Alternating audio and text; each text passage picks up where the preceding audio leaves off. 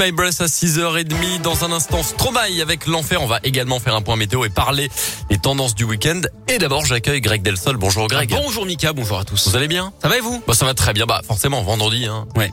de vous dire. Puis on est ensemble. On, est, ensemble. Voilà, il n'y a pas Charlène, on est forcément heureux. voilà, 6h30, l'info avec vous Greg Delsol. Et à la une, le rêve européen continue pour l'OL. Les Lyonnais se sont qualifiés pour les quarts de finale de la Ligue Europa en faisant match nul un partout hier soir à Dessine contre Porto.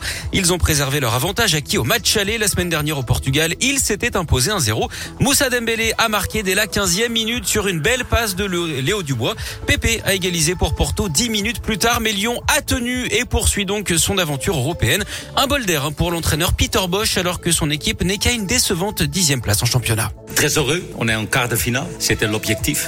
On a bien démarré, marqué un but. Mais je pense la but qu'on a donné à Porto, ça nous cassait un peu notre rythme. Et c'est vrai, à la fin, c'était, c'était très chaud. Aussi parce que les occasions qu'on a à la fin, on n'a pas marqué. On s'est qualifié ce soir parce que le match aller, on a mieux joué que ce soir.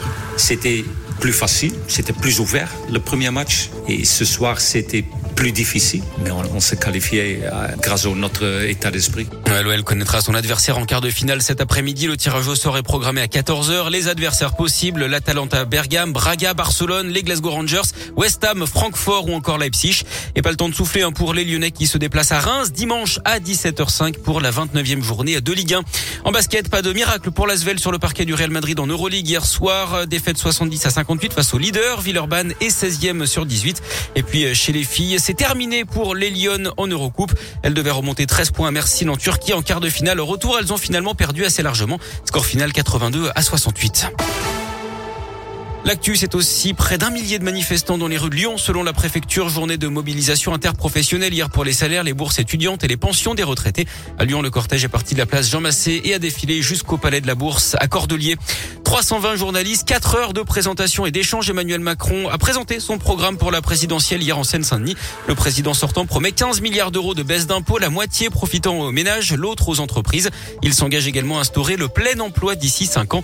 L'opposition portée par les Républicains et la France insoumise l'accuse de piller les idées de la droite, mais aussi de maltraitance sociale. Ce geste désespéré d'une ancienne gendarme d'Auvergne-Rhône-Alpes, Nadia Mostefa, la quarantaine, s'est suicidée en s'immolant par le feu mercredi après-midi dans sa voiture. Elle venait d'apprendre la perte de la garde de son fils de 6 ans. Nadia Mostefa avait passé plusieurs années dans notre région. Elle était notamment à l'origine du flash mob des gendarmes de la Loire sur la pelouse du stade Geoffroy Guichard. La situation internationale, Washington et le G7 ont accusé Moscou de crimes de guerre hier après les attaques qui se multiplient contre les civils en Ukraine.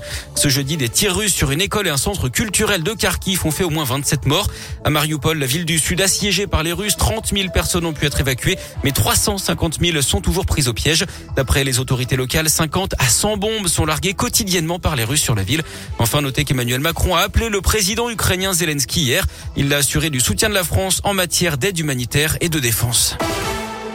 Et puis c'est l'événement aujourd'hui, l'ouverture de la foire de Lyon, de retour après deux ans d'absence à cause de la pandémie. 102e édition à Eurexpo pour 11 jours, hein, ce sera jusqu'au 28 mars. 650 exposants, des nouveautés, des animations et des nocturnes. Radioscoop est partenaire de l'événement. Merci beaucoup Greg Delsol, 6h.